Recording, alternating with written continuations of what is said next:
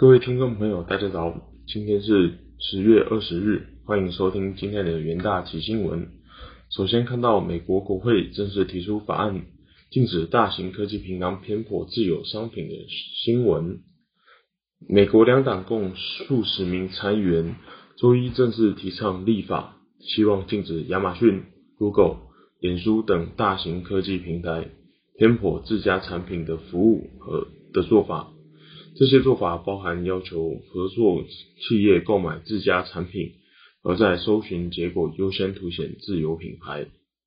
这是美国国会限缩大型科技公司掌握过大市场权力的最新法案。然而，这些法案迄今没有一项顺利立法。目前仅有参院通过一项增强反垄断主管机制执法力的法案。路透上周三报道。显示亚马逊内部多项文件发现，亚马逊的印度公司有系统的将对手商品撤下自家网站，并借由操纵搜寻结果推加自家商品。两党立法消息上周传出后，亚马逊和 Google 都警告可能带来无法预料的后果。亚马逊当时说，此法将危害消费者和公司平台上超过五十万家。美国中小企业的利益，也让这些中小企业创造的超过一百万的就业机会面临风险。Google 当时也说，此法会让 Google 更难以提供免费服务，如 Google Map 或是 Google 搜寻的功能。脸书则强调，在社群媒体产业与抖音、推特等平台互相竞争，并未坐享垄断地位。不该透过立法剥夺许多人仰赖脸书产品和服务。接着看到大摩市井钢铁价格的消息，今年钢铁价格的涨势提振钢铁类股的业绩，但摩根史丹利市井近期钢铁即将见顶，商品价格走软，相关类股将遭遇逆风，并下调美国钢铁平等至卖出。今年由于供应紧张，导致热轧钢卷价格飙升至每吨约一千九百美元，过去十二个月飙涨约两百 percent。相比之下，二零一九年前的平均价格约每吨六百美元，而九月已达到每吨一千九百五十美元。尽管近期钢价仍处于高点，但价格已经呈现小幅下跌。大摩预计本季钢铁价格将见顶。大摩还将美钢的平等由持有下调至卖出，每吨目标价由每股三十五元下调逾五十 percent 至每股十七元。受大摩下调影响，美钢周一下跌一点一八 percent 至二十一点八五美元。该股过去一个月已下跌五 percent。且与八月的五十二周高点三十点五七美元相比，已经有二十八 percent 的跌幅。尽管如此，美钢今年迄今仍上涨二十七点四八 percent。美钢以二零二二年预估 EPS 计算的预估本益比仅三倍，而标普五百本益比则为二十倍。如此低的本益比，表明市场。并不预期目前钢铁价格或获利能力会持续至未来。除大摩以外，高盛也对美钢的信心不足。该行本月初将美钢平等下调至卖出，目标价则由每股三十四美元下调至二十一美元。据统计，美钢目前分析师平均目标价为三十美元左右，其中大约三十一 percent 追踪美钢分析师将。该股评为买进，卖出平等则约占约百分之三十九，而华尔街将标普五百指数评为买进的比率约为五十五 percent，而卖出仅占不到十 percent。接着是澳洲央行的消息，澳洲央行在周二表示，Delta 变种病毒爆发中断了澳洲经济景气的复苏，但该行也预期这样的阻碍将会是暂时的。随着疫苗接种率的持续上升，经济成长有望反弹。根据澳洲央行公布的十月份政策会议记录显示，澳洲经济将能在第四季恢复成长，但恢复速度可能会慢于去年底和今年初的情况。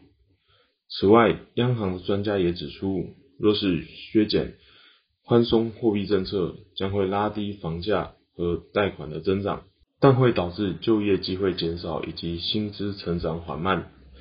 有据有鉴于当地通膨和薪资表现低迷，澳洲央行也再度重申，在二零二四年以前不会上调目前零点一 percent 的现金利息利率。央行也重申，在实质通货膨胀率达到两 percent 至三 percent 前不会进行升息。澳洲央行行长 Philip Loy 表示。Delta 变种病毒对澳洲经济复苏造成的打击，经济成长在第三季下滑。不过，他认为这样的影响只是短暂的。随着疫苗接种率进一步提高和防疫封锁限制的放松，经济有望持续反弹。洛伊也表示，虽然经经济活动的重启速度和时间仍存在不确定性。但是经济有望在第四季再度恢复成长，并在明年下半年度恢复至 Delta 变种病毒爆发前的水准。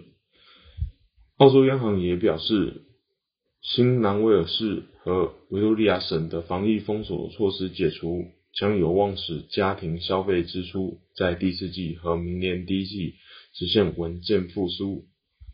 据澳洲联邦政府的计划，该国国会。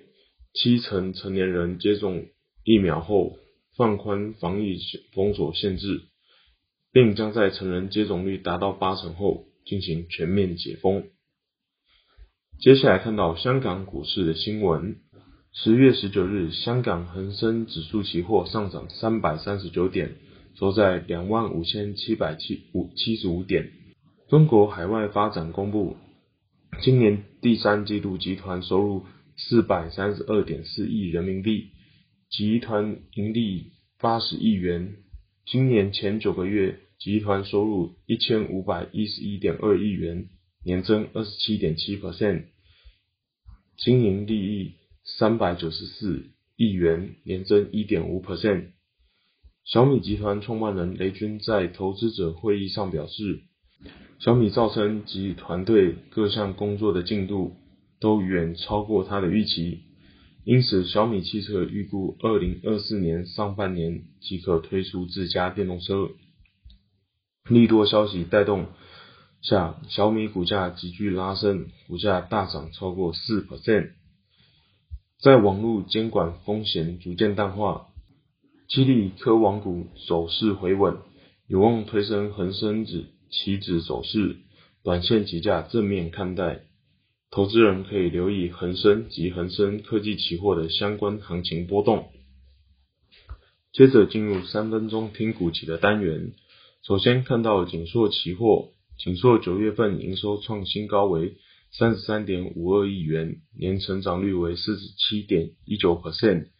美系外资看好 ABF 窄板后市，因为 Intel 和 AMD 的新型 PC 伺服器 CPU 平台需求强劲。ABF 和 BT 窄板需求将增加，定价可望上升，更上调紧缩目标价。第二档个股期货看到台积电期货，苹果十月产品发表会表示，M1 晶片性能已超越 Intel 和 AMD 的晶片，而 M1 晶片由台积电与三星代工生产。市场预估新笔电出货将有利台积电营收动能。此外，台积电与日本政府共同设立晶圆厂，主要生产二十二及二十八纳米特殊制成的晶片。第三档个股期货看到联发科期货，联发科累计前三季营收三千六百四十七点六一亿元，年成长率为六十一 percent。法人认为，随着五 G 高速成长，加上中国小米、OPPO、vivo 大厂预计将于二零二二年上半年推出新机，将增添联发科营运动能，有机会使毛利率维持在高水准。以上就是今天的元大旗新闻，谢谢各位收听，我们明天的元元大喜新闻再见。拜拜。